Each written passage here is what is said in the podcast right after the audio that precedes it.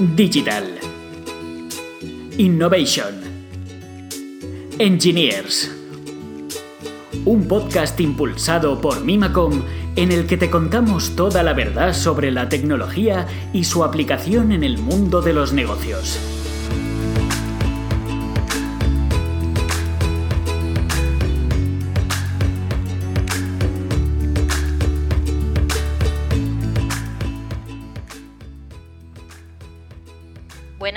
Bienvenidos, bienvenidas. Hoy estamos una vez más en un capítulo del podcast de Mimacom, donde vamos a hablar sobre microfrones.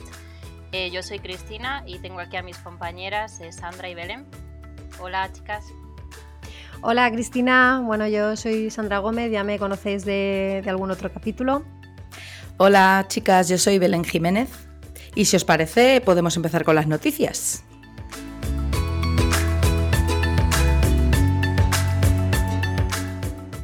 Pues mira, el otro día leí que ahora Twitter va a empezar a, dejar dar propinas a los creadores de contenidos mm, que más te interesen. ¿Cómo lo veis? ¿Qué os parece esto de poder dar propinas? Pues yo lo veo una idea genial porque la verdad es que al final los creadores de contenido tienen una forma de tener ciertos ingresos, igual que ha pasado con otras plataformas como Twitch o YouTube, donde al final la gente puede pagarle por proveer cierto contenido, pues es una forma más de poder hacerlo en Twitter. es una buenísima idea. ¿Y tú, Sandra, a ti qué te parece? Me parece guay, la verdad. O sea, yo creo que es eh, muy útil porque al final hay, hay gente eh, en Internet que se le ocurra mucho y que al final esto es una manera de reconocer ¿no? el, trabajo que hace la gente eh, de una forma súper sencilla, porque al final a todo lo, que nos ocurre a todos es que queremos cosas que sean fáciles, ¿no? Entonces, si tú estás en, Twitter y eres asiduo, el que tú puedas hacer con un clic, eh, darle una retribución o un agradecimiento a, alguien más allá del, like y el retweet, pues, pues lo veo una idea, una idea muy guay. ¿Y no creéis que puede llegar a condicionar la espontaneidad de la propia red social, de la idea con la que nació? Supongo que depende al final de la persona a la que le quieras dar el dinero, porque si es una persona que se dedica a ello en su full time, pues por ejemplo hay cualquier dev, de alguna compañía que vende una tecnología o intenta que llegue a más gente, pues ahí sí que es interesante porque al final pues tienen su forma de recibir ingresos. Pero si estamos hablando de, no sé, de cualquier sector, de moda por ejemplo, un modelo, una modelo que se pone ciertas cosas, pues a lo mejor no es tanto tan interesante. Pero supongo que también depende un poco de la gente. Pues ahora que estamos hablando de Twitter, el otro día eh, me tropecé con un artículo de estos en internet de ideas a las que había sido un error añadirles tecnología y entre ellas había un collar para perros que cogía los ladridos del perro y los convertía en tweets que se publicaban en una cuenta de Twitter. ¿Cómo? Lo que te cuento, o sea, eh, no sé muy bien cuál es. Eso se conectaba creo que por wifi al móvil del dueño o algo así, y entonces iba publicando tweets a medida que el perro iba ladrando. Madre mía, las cabezas, ¿eh? Pero bueno, para ideas absurdas, eh, la de la silla esta que mientras teletrabajas eh, te permite ejercitarte, o sea, hacer ejercicio mientras trabajas, eh, estamos locos. Bueno, eso igual tampoco es tan mala idea, ¿no? Porque siempre con el rollo del trabajo nunca tenemos tiempo para, para hacer ejercicio. Yo lo veo una idea vamos, perfecta porque optimizas tu tiempo trabajando y a la vez haciendo ejercicio. Más que eso. Yo no le sacaría mucho partido.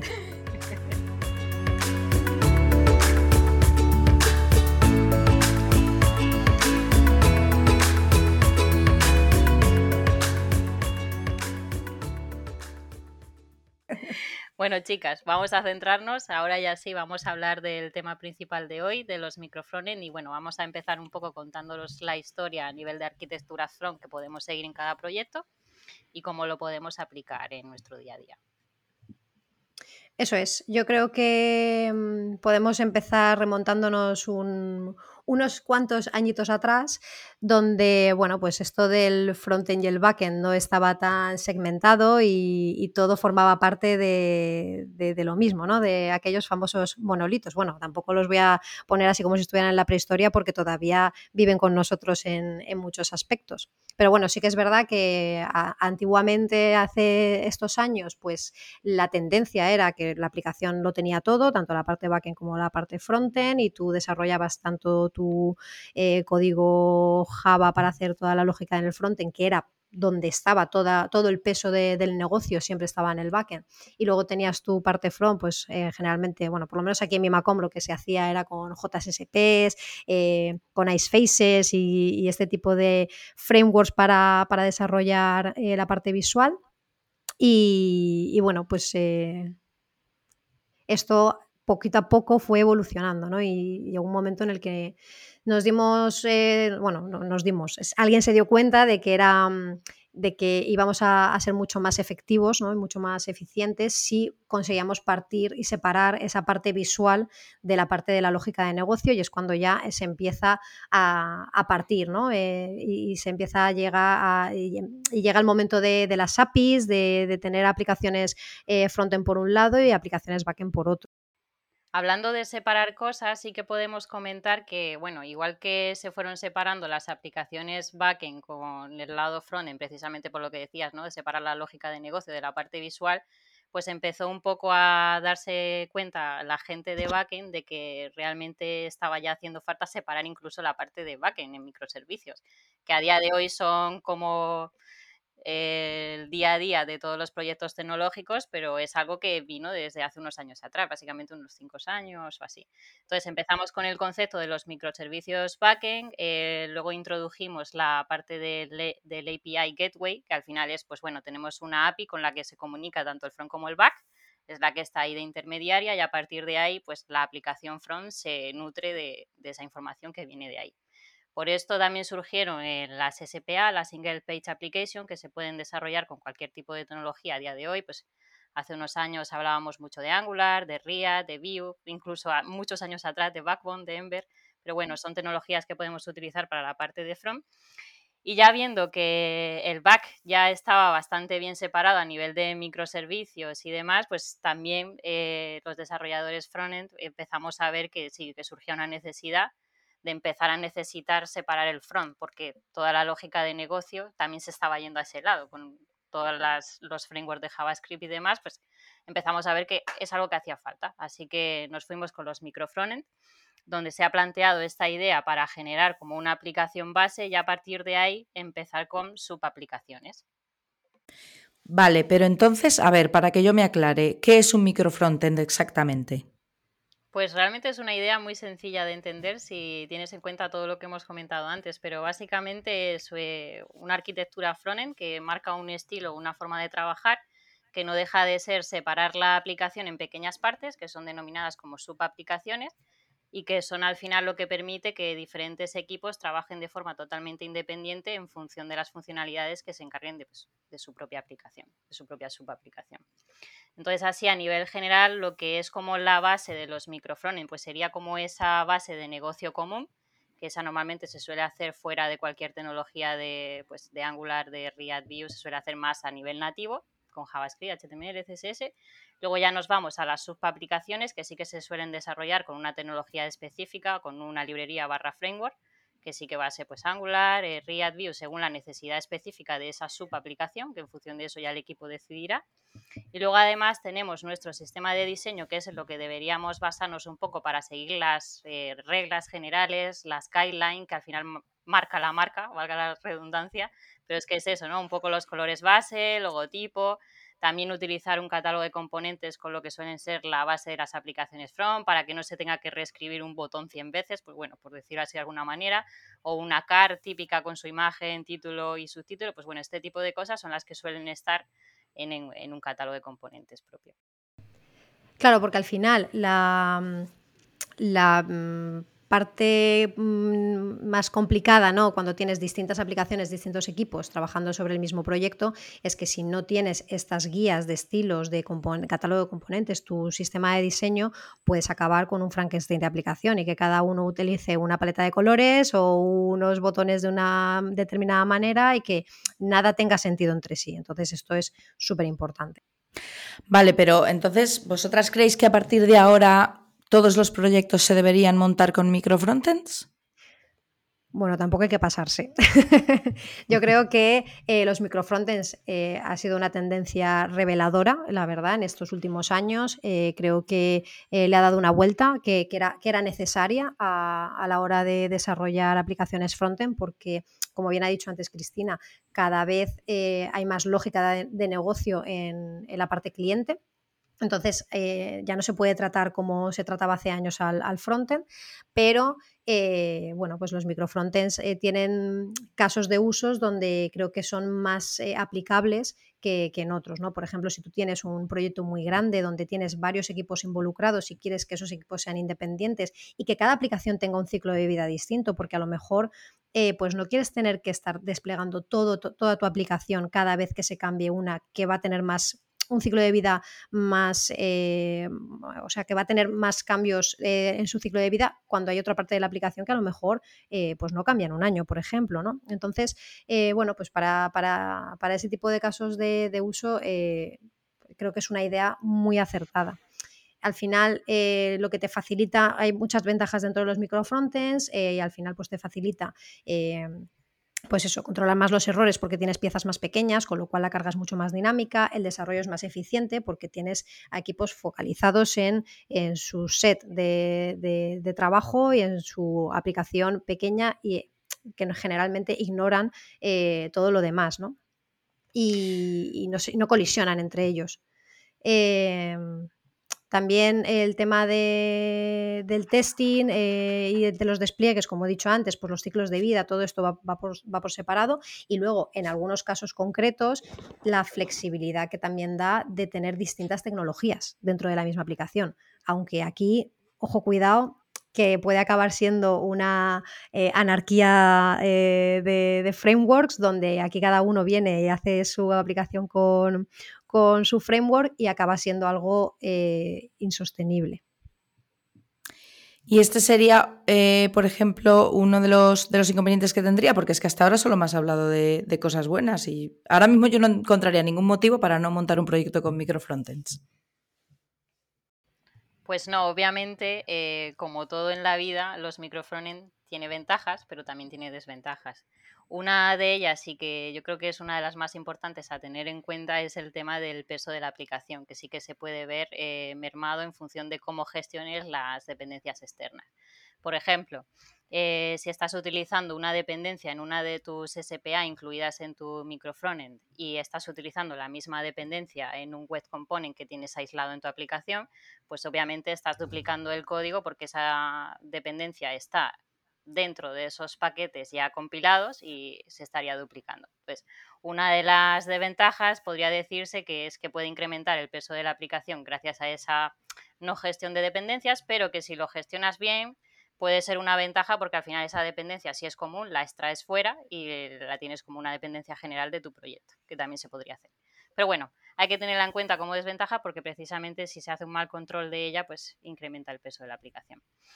Además de esto, eh, podemos comentar respecto a las dependencias externas también el tema del versionado. Pues obviamente si hay una dependencia que tienes en tu proyecto que justo tiene breaking chains o ha sido deprecada por alguna razón o tiene un problema de seguridad bastante grave que te obliga a actualizarte esa dependencia, pues lo mismo, tienes que estar pendiente de esas posibles de esos posibles cambios que puedan surgir y actualizarlo si está repetido en varias, eh, en varias partes de tu aplicación tantas veces como sea necesario. Si lo tienes solo en una, en una de tus SPA, bien, porque lo puedes hacer sin ningún problema. Si está eh, dos o tres veces, pues te toca actualizarlo independientemente. Es una de las cosas negativas. Luego también el tema del, del, flujo de datos dentro de una aplicación es importante tenerlo en cuenta porque es algo que no es el scope propio de tu SPA, sino que es algo más a nivel general, cómo vas a gestionar los datos a nivel global en tu aplicación, datos de usuario, cosas que al final vas a necesitar en cada una de las SPA, pues obviamente tienes que pensar un poco en cómo gestionar esa información, no que fluya un poco creando caos, ¿no? que sea de una forma eh, ordenada. Sí, que haya un gobierno ¿no? de, de, esos datos claro dentro de, de todas las aplicaciones.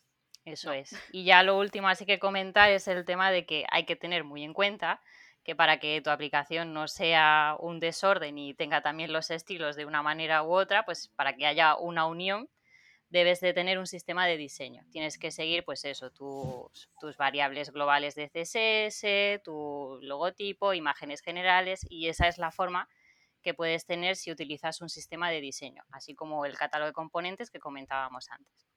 Tienes que pensar en eso. Pues igual os pongo en un aprieto, pero a mí me gustaría, me gustaría escuchar una respuesta rotunda eh, como conclusión y es microfrontends sí o microfrontends no. La cosa es que sería un sí, pero que no te va a gustar, pero es lo que hay. O sea, sí que puedes. depende. Sí que puedes tirar.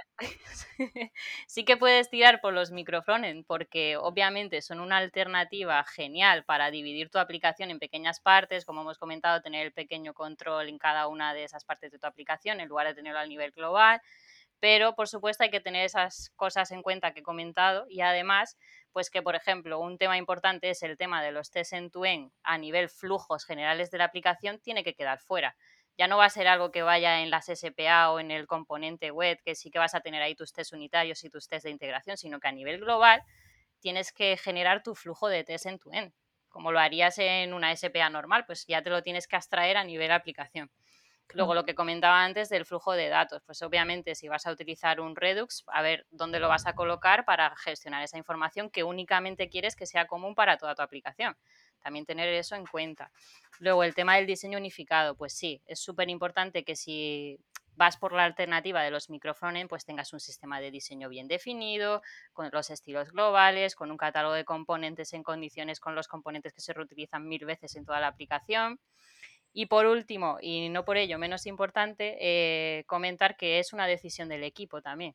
Si es un equipo pequeño, un proyecto pequeño y ven que los microfrones no tiene sentido precisamente por eso, porque va a ser más un retrabajo que otra cosa, pues no tiene sentido en ese proyecto o en ese equipo. Pero si el equipo dice, vale, sí, este proyecto va a crecer lo suficiente como para tirarnos por esta alternativa, pues obviamente está todo dicho. El equipo al final es el que tiene que decidir.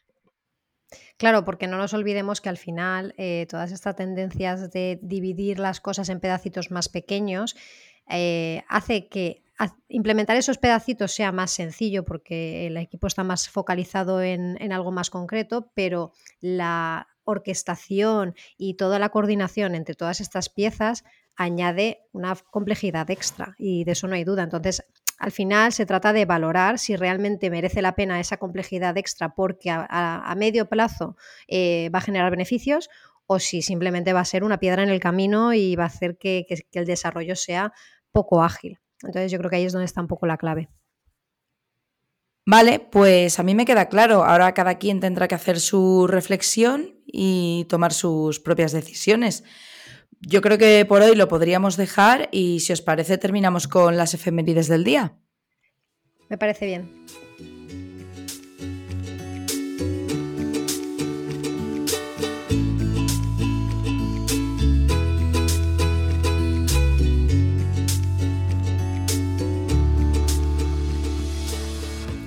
Pues mirad, chicas, el 24 de mayo de 1993, Microsoft desarrolla el sistema operativo Windows NT, que fue el antesala al famoso Windows 95, que yo creo que aquí todas conocemos. Y el mismo día, pero de 1956, fue el primer concurso de Eurovisión en Suiza. Y ahora yo también os tengo que preguntar a vosotras, ¿sois Eurofans? no. Yo la verdad que no. Lo fui en su momento y antes veía todos los concursos de, Eurovisión, pero la verdad que igual algún amigo me mata si me escucha, pero lo dejé hace tiempo. No lo sigo. Yo igual, la verdad es que es la misma experiencia. Hace muchos años, pues sí que era una cosa que seguías con toda la familia, con tus amigos y demás, pero llega un punto que dices, ¿qué hago viendo esto?